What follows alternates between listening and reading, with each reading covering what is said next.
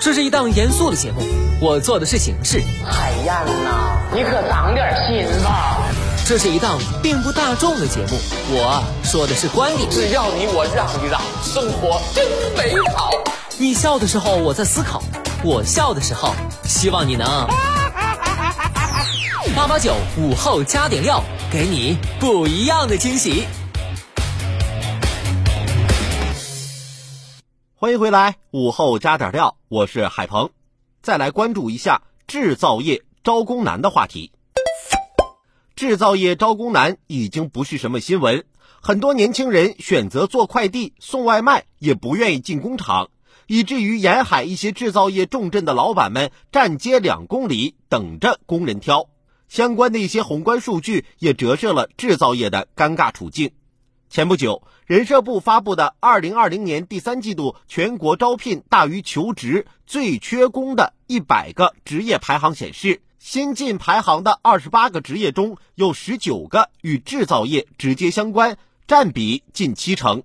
今年四月，国家统计局最新数据显示，制造业从业者的主要群体之一农民工的比重为百分之二十七点三，比上年降了零点一个百分点。而这一负增长的趋势已经持续多年。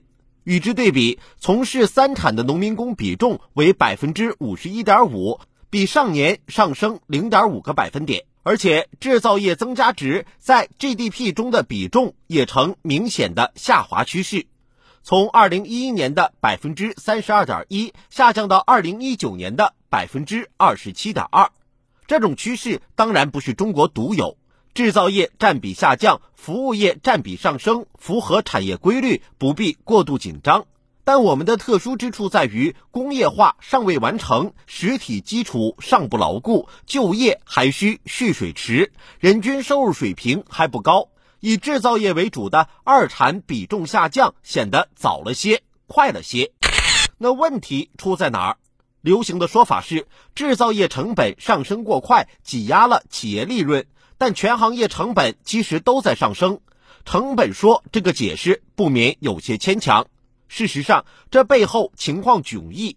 有的制造企业不是订单不够，而是订单太多了，工人不够，难以扩大产能；有的是疫情带来短期外需大增，但企业不愿意永久性扩大产能，以防日后的闲置；还有企业出于景气度和回报率的考虑，不愿意投资。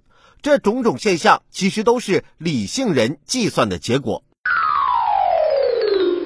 究其根本，低端过剩，高端不足。从成本、价格到订单、产能，中低端制造业受外部波动的影响大，面临两头挤压。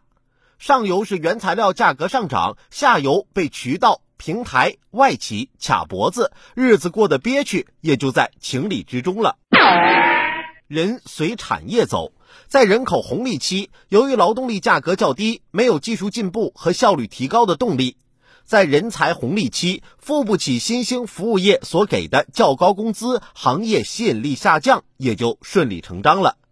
因此，逃离制造业现象的背后，主要原因不是人变懒了，恰恰是出于人不甘于挣性价比低的辛苦钱这样的理性盘算。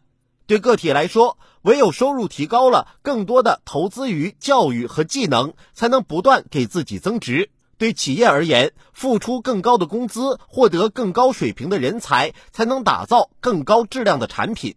对国家而言，实现在国际价值链条中的向上攀爬，增强竞争力，这才是一个良性循环。